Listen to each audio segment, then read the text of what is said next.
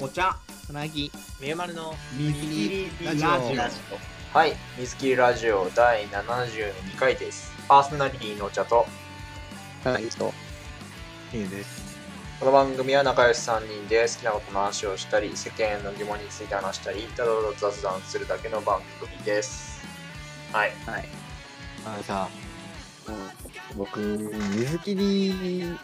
でを回を重ねるごとにこう育んでるつもりになってる部分があっていろんなね用語をねやっぱさ、使えるようにしていってるんだよ、うん。つまりはなんだろう過去のあれで言うとルサンチマンとかそうだけどあなんかこういうさなんかカタカナ多用するやつやかましいじゃん。そもそも。ビジネス用語マンそうそうビジネス用語マンイラッとするじゃんあでもさそれこそルサンチマンみたいなのってさ置いちゃった方が楽じゃん。さすがに変えた方が楽じゃんあの回とかって。ルサンチマンの単語、うんそうだけどやむを得ない専門用語ってやっぱあるなと思ってるから、そういうのはね一回回でやっといくことでそれ以降の回でも使えるようにするみたいなのを結あ構やってて。はい確かに。それルサンチマンだよねみたいなのはねたまに言ったりしたもんねなんかこれからもどんどん修行したら習得できる技ね。なんかちょっうんと何回かなんなんか何度か使うとできるやつね。そうだからもう最近の僕がやってる回とかもうめちゃくちゃ順番ちゃんと組んでてなんか。これ先に方が次の回やりやすいみたいな。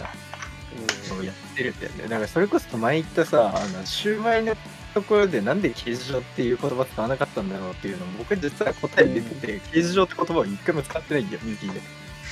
ああはいはいはい。はいだから使わなかったっていうそう答えは出てるんだけどそううん。なるほどね。そうシナリオタイパーだね。そうだからそうどんどんどんどんね水切り用語辞典をふ増やしていこうかなっていうふうには思ってる水切りで説明をすることによってそのもう俺俺らとリスナーのこの頭の中に共通の用語辞典をこう作っていく。ユーザー辞書ね。だからちゃんと毎週聞かなきゃダメよっていう話。そうだね。最近あああの回ねってやっちゃうからね。やっちゃいがちだからそれはねやっぱりきっとや切り離せないやってきた歴史だからこれは。そうそうそう。ちゃんと聞いてねっていう。だからどの回ってさちゃんと上げてるじあそうだゃん。大体、うん、そこ聞けば分かるようにやだってるしねうん。っていう感じですわまた、ね、そろそろ丸2年が近いのでまたねあの雑談なりでこの回良かった話とかねしてもいいかもねいや反省会話もやあのった方がいい時どうあの時どう思ってました実はっていう言えなかったんですけど、今になってちょっと煮詰まりましたみたいな。会って結構もううちら多分共通だと思うんだよね、うん。前もそんな話したけどああ反省会。回なんでこんななっちゃったの？回も やったらおもろいと思うんですよ。部屋でやるべきことを思ってね。えなっていう。わざわざ言う必要ないことだからこそなんかこう会を設けることで そうそれが理由になるかなっていう。ああじゃあちょっとね2周年大反省会を。大掃除的な意味お掃除的なのをねまたちょっとね、えーやりましょうということで。はい。えっ、とじゃあうん。本編いきましょう。えっ、と今回のトピックスは、えー SCP 財団と水切り論についてからスタートです、えーそれでは今週も始めていきましょう。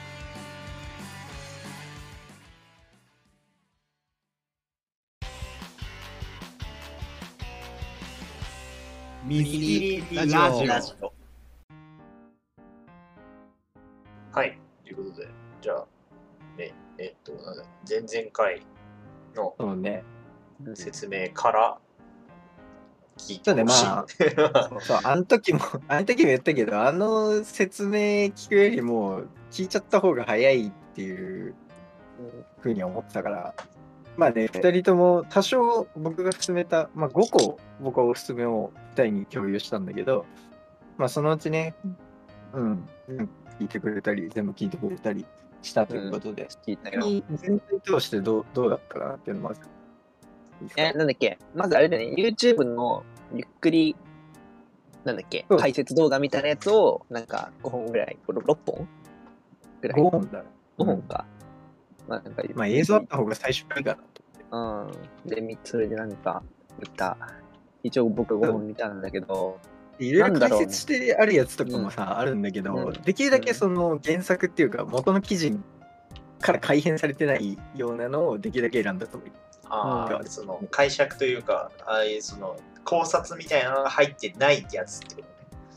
うん、まあ入ってなきゃね何回過ぎて分かんないようなのもあるんだけどこれに関してはまあいらないかなっていうこと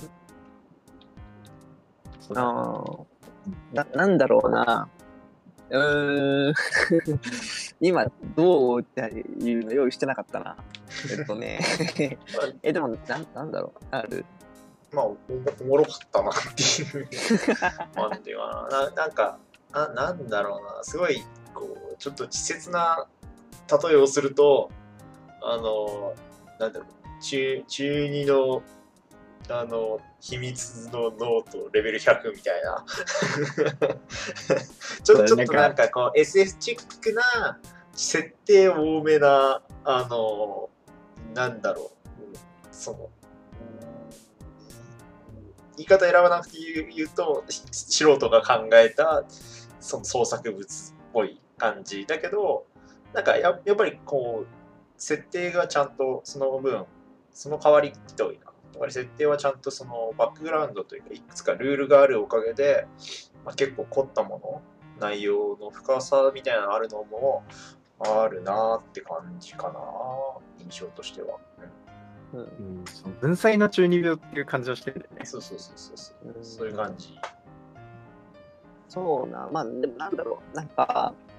あの、まあ、言葉とか単語的な世界観的な意味で言ったら確かに SF なんだけど、なんかその、題材としてるものとか、いざその中身で喋ってる登場人物の心情とか、なんか動きみたいなものはある種ちょっとリアリティあるっていうか、なんか実際にあったらこうなんだろうなとかさ、こういうふうな、その、なんていうか、ことが起こる、もしくは実は本当に起きてたって言われたときに、どうやってじゃあそれ否定するんだろうなみたいなことの、なんかこう、問いかけにもなってるというか、なんかそういう感じましたね。なんか妙なリアリアリティ、まあリアリティって言ったらいいのかな。なんか、説得力みたいなものが、なんかその、逆に、そんなの SF じゃんっていうとも言い切れない、とも言い切れないっていうか、なんかそういう概念的なもので責められてるから、なんか、なんか組織によるこのなんか冷酷さというかそのうん、組織としての冷酷さとかあと報告書形態がゆえのこのそうそうそうそうそうそう。ちょっとそうね。秘密裏に実は我々人類はもうそういうふうに、知らないだけで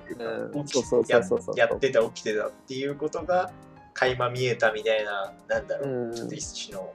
ホラーじゃない怖さみたいなのがそういうそうそうそうある種のリアリティみたいなのにつながってるのかもね。うん。みたいなものによっては本当にネタみたいなもうやつもあんのよ。そのバクテン握り寿司ブレードとか超おもろいんだけど。あの寿司屋でベイブレードやってる SCP なんだけど。それもあったりするんだけど。そうで僕が共有した、まあ一応順番で置いてたんだけど、まあ、順番で聞いてなかったりもするだろうけど、やっぱさ、この SCP 一番最初に聞くのって重要だだろうなと思って、1個目、初めて聞く、初めて見る SCP。僕はビデオゲームバイオレンスという、これもうめちゃくちゃ有名なものなんだけど、それを選んだんですよ。SCP-2639 ビデオゲームバイオレンスというもので、まあ、お茶さんはちょっとね、読んでないらしいんですけど、あの、はい。あ これのは単純に事実としてね。天の弱な全然ので短い順に見てて途中で終わりました。そうで、あのーこれがさなぎさんがね、ちょっと、あのもう読んだということで、聞いたということで、これは典型になんかあ熱いよなと思ってるの。か。うん。あでもどういう？話かっていうと、まあ、ビデオあのこの SCP はコンピューターで、えークエイクっていうゲームをやってた、え3人の少年少女がいるんですね。で、それをゲーム FP ゲームやゲーム FPS のゲームをやってたらいつの間にかそのコンピューターの中にまあなんか隔離されてしまってそれでもう失踪して10年経ってしまってるんですよ。でその人型実態が要は普通に FPS やってる気なの3人のその少年少女は。なんだけど実際のところは、えー現実のあるなんだ教例えば教会とかにいきなり3人がうん装備とかを着た状態でスポーンしてでその3人には、えー敵に見えている人たちは実は人間でそれを倒すゲームを気づかずにやってしまっているっていうおー3人少年少女が。で財団がそのパソコンを見つけて、えーチャットっていう形でその3人と接触するところから始まるんですけどうん。で、まあ、その3人はあのずっとゲームとして遊んでて敵を倒してるだけだと思っていたのが本当はずっと人殺しをしてた10年間っていうことに 気づくんですよね。それで一回心を閉ざしちゃうわけですよ。で相当そこで、そうそうそう。で、俺たで、敵を倒すと、なんか弾薬のパックが、あの、アイテムとしてドロップする。だ俺らは弾薬パックのために人を殺してたのかっていううんことに気づいてしまって、マジ的な念で心を閉ざして、い一時期チャットにももう一切返信がなくなってしまったと。で、ある時、えーそのずっと3人と接触を続けてた財団職員が、あの接触をまた試みるわけですよ。助けてくれって言って、接触を試みると。で、ここに誰かいないか、この3人の中誰か返事をしてくれっつって、で、でも返事が返ってこないから、もう財団職員ずーっとね、丁寧な敬語で、丁寧な形式で喋ってたのに、そこでファックとか言っちゃうんだよ。うん。そこがもう焦りをね、なんか綺麗に表現してるなっていう感じなんだけど、で、何があったかっつうと、財団で収容違反が起きたと。うんだから怪物が財暴れ出したと。財団が収容している怪物が暴れ出して、職員をバッとバッと倒し殺してると。で、もうこのままでみんな死んでしまうと。助けてくれっつって、えー、3人に助けを求めて、で、3人はずっと心を閉ざしてたんだけど、えー、分かったっつって、えーマップをロード中って、その祭壇の暴れ敵が暴れてるところのマップを読み込んで、そこに瞬時に3人が召喚されて、その敵を倒すと。で、そのことが収まった後に、あのまあ、あの時私たちは人を殺してはいないかと、職員に、あの尋ねるわけですよ、少年少女が。でも、うん君たちは殺してはいない。あそこにいた人間はもうすでにあの怪物によって殺されていたと。いうことを言って、で、そろそろ僕らの身体を決めなきゃいけないと思うんだって少年少女がそこで言うわけですね。うんで、えーそれはどういうことですかって聞いたら、えー僕らは10年間ずっと人殺しの練習をしてきたっつって、だこの力で誰かを守ることができるんじゃないかみたいなことを言って、でも僕らの条件出す条件、たった一つの条件としては、僕らは人間は殺さないと。うん言って、えーその僕らを財団で使ってくれませんかみたいなことを言うわけですね。そこで、えー上司と話さなければならないって一言言って、そのチャットが終わって、で、報告書の最後に、機動部隊オメガ9スクラブが結成されましたっつって終わる。へうん。でそうで、まあ、人間以外のやつとだけ戦うことを条件に、えーその3人は財団の機動部隊として雇用されましたっていう、そういう物語なんですけど、まあ、典型的になんか熱いじゃん。うん。で、僕、まあ、好きなんですよね、あの CP が。で、それがたった一つの未来の銃っていう、次におすすめしたやつにつながってくるんだけど、た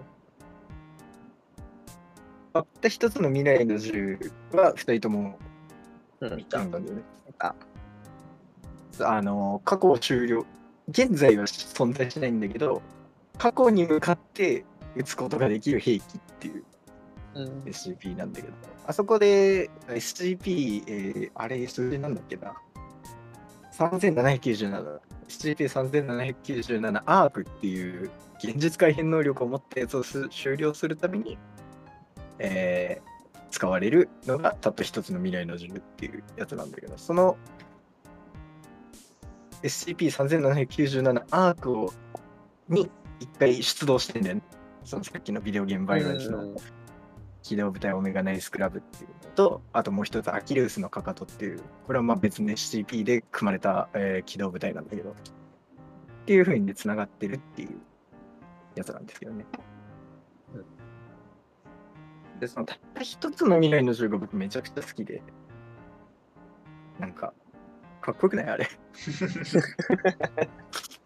今、今はないけどっていうのがなんかいいよね。そうそうそうそう。あのせだってさ、説明の前にまず収容方法が来るんだけどさ、特別収容プロトコルで現在存在してないため収容する必要はありませんっていうさ、待ってだったら、そう、これから作ってくださいっていう。ね。であの記事が存在することで、あの、あのやべえ現実改変能力者が、を倒すことができたんだなっていう。先にね、逆因果ですよね。うん。先に決まってる。そうそうそう。だからここの未来過去をこの要は歴史通りにするために未来のある点でこれを作らなきゃいけないっていうで、多分分岐した未来で、いろんな、どんどんどんどん分岐した未来で、数百のさ、ロゴが出てくるわけじゃん、その、倒すときに。あの、時間以上分の十何個みたいな。そうんで最初は200個現れるんだよ。確か、数百現れて、うんで、倒した後地面に72個だったかな現れるっていう。多分、あれは、僕の予想だけど、分岐した未来で200パターンぐらい完成したんだけど、それが実際に効果を、えー効果があったのが72個だったみたいな、そういう感じなのかなと思ってるんだけど。そう、これもね、めちゃくちゃおすすめで。で、この次におすすめした忘れられた色っていうのが前、シューマイの回で僕が言った SCP なんですよね。うん。うん。あの、色がいっぱい見えちゃうっていう。あの、細かく見えちゃうっていう。だから、似た赤でも全部違う色に見えるから、赤が何色なのかわかんなくなっちゃうっていう。うん。ってやつとか、で、まあ、その記事の一番最後に、あの、まあ、いわば税令とも言える、あのね、お階段で一番偉い O58 っていう人の記事が載ってるんだけど、その O58 の、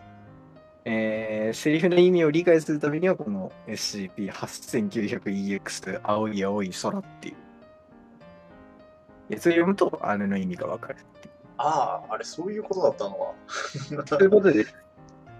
もう、で、その事実を知ってるのは O58 だけなんですよ。ああなるほど、うん。現実はもう、あの SCP-8900EX を収容できなかったから、あみんなの全人類の記憶を処理して、えーそれを常識にしてしまった。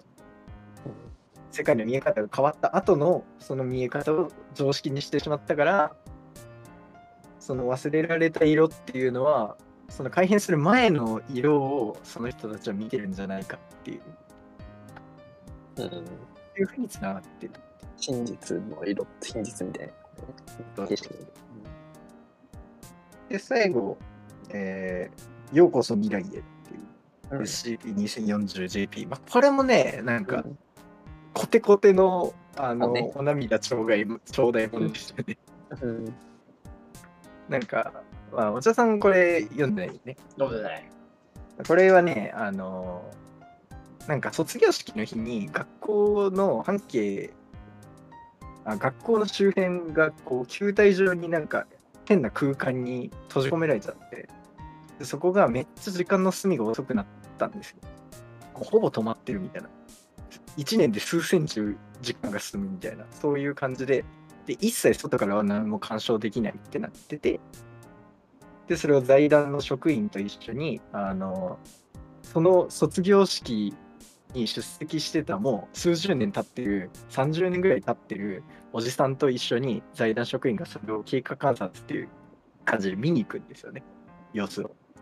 校門のところまでその境界線のところまでで外から何も干渉できないからその境界線に内側から触ったらその範囲が広がるのか範囲がその境界が消えるのかわかんないけどとりあえずなんか内側からその境界に触れる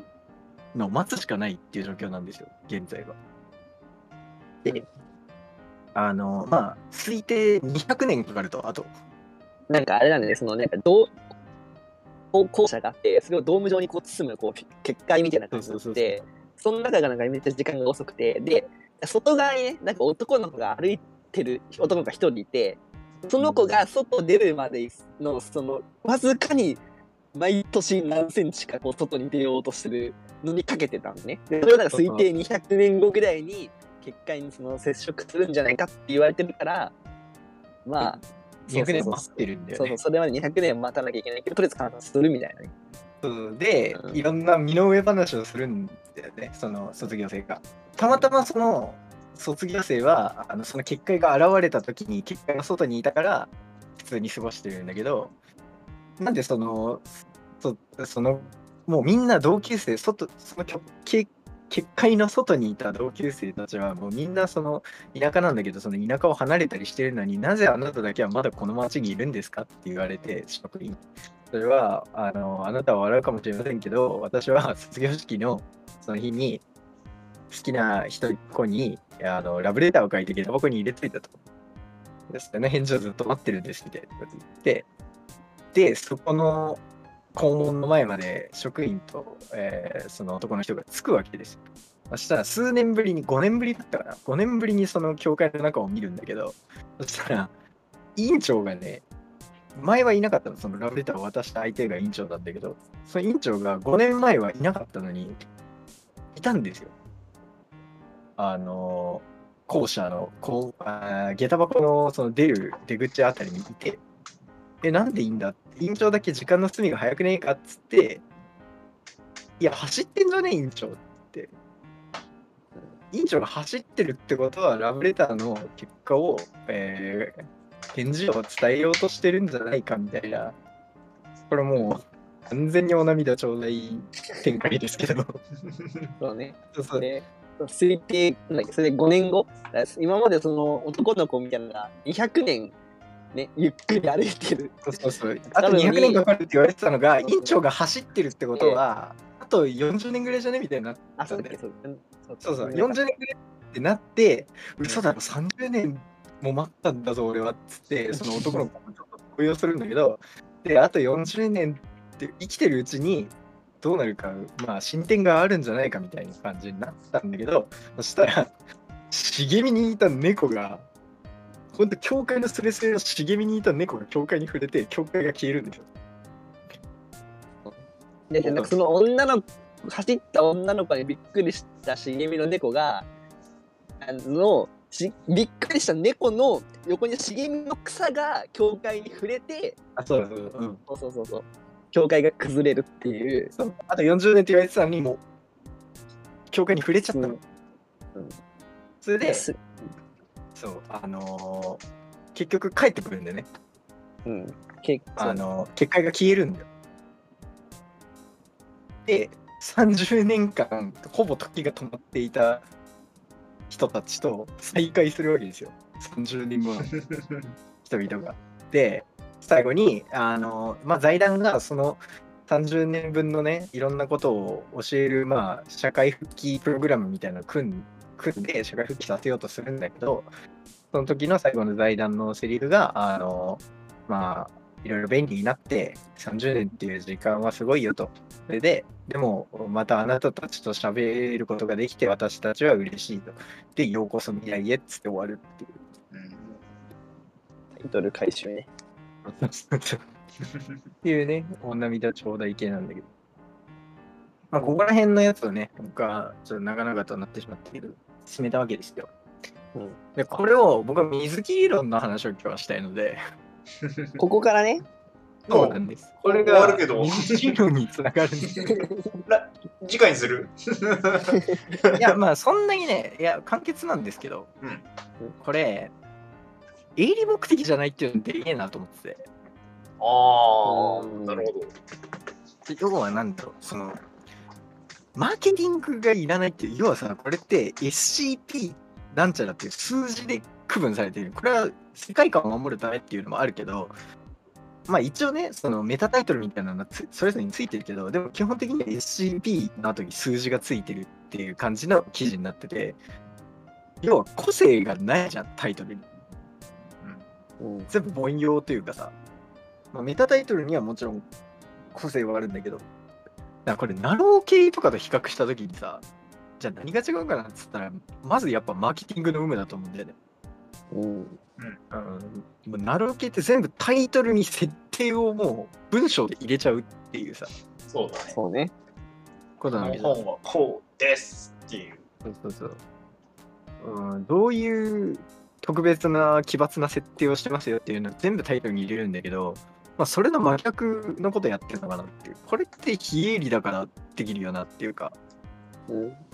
自己満でやってるからできるよなっていうところがあるのかなと思っていて、うんで水切りね、その精神僕忘れたくないなと思ってやってるんですよ、ずっと。やりたいからやってるっていうとこ。うん。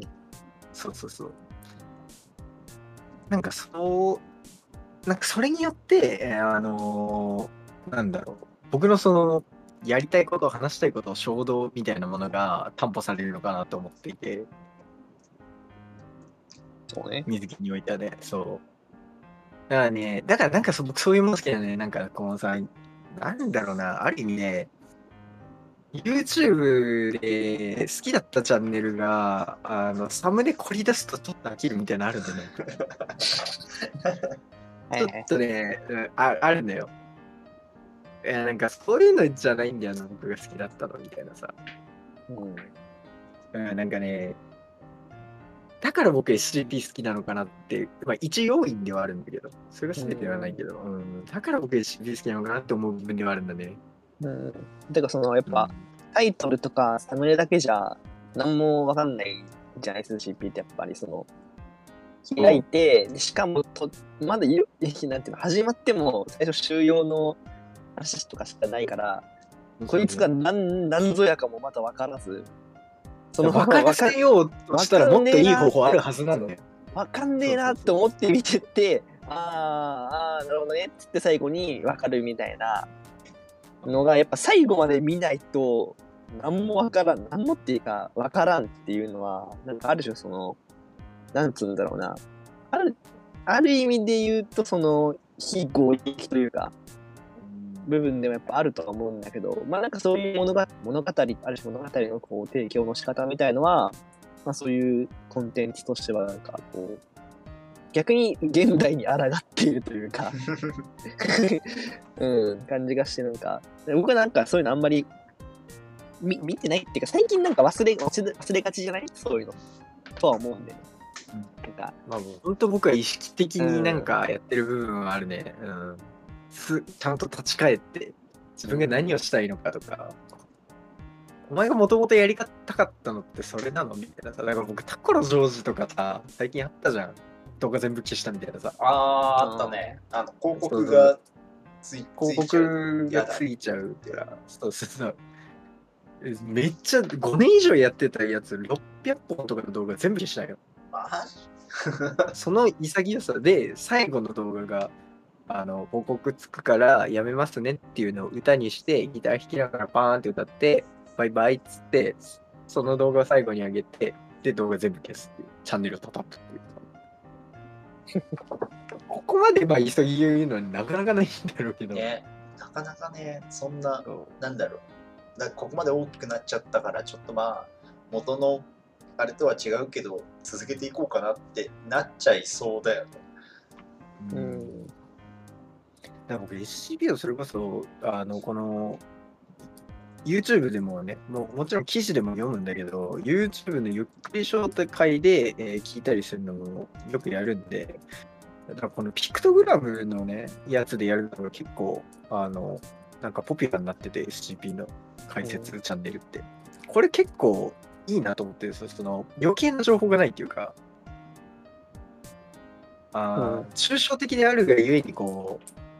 汎用性が高いというかさ。なんかあれそのまあいわゆるその文文字の時の想像力と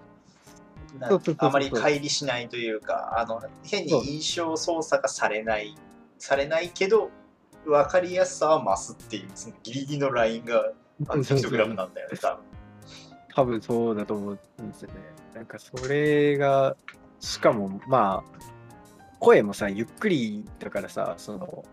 うん、まあ、種類はあれど、抑揚はないわけですよね。あ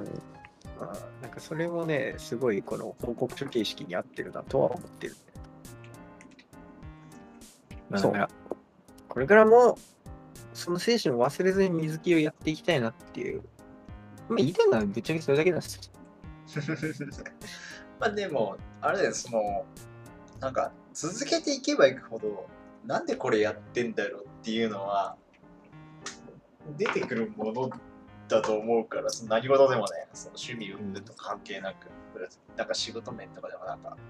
これなんでやんなきゃいけないんだろうみたいな、習慣だからみたいなって、なんか、残ってたりするものがあったりするからなそういう機嫌とかはねなんか考えながら常にやるというかまあ自分が始めたんならそれを意識しながらやるっていうのはなんか大事だなぁみたいなのはあるけどね。まあね、かたくなにこう変化をしないっていうのもまた違うからさ、まあ、そこがまあね、なんか難しくはないとは思うんだけど、そのまあなんだ曲げていいもんなのか曲げちゃいけないもんなのかはまあ覚えておこうねっていう感じ。うん。そうですね。そんな感じで水切りをやっていきたいなと思っているという、まあ、なんだろう、決意表明的なね。そうですかね。ということで、えー今回はお時間なのでこの辺で、えーありがとうございました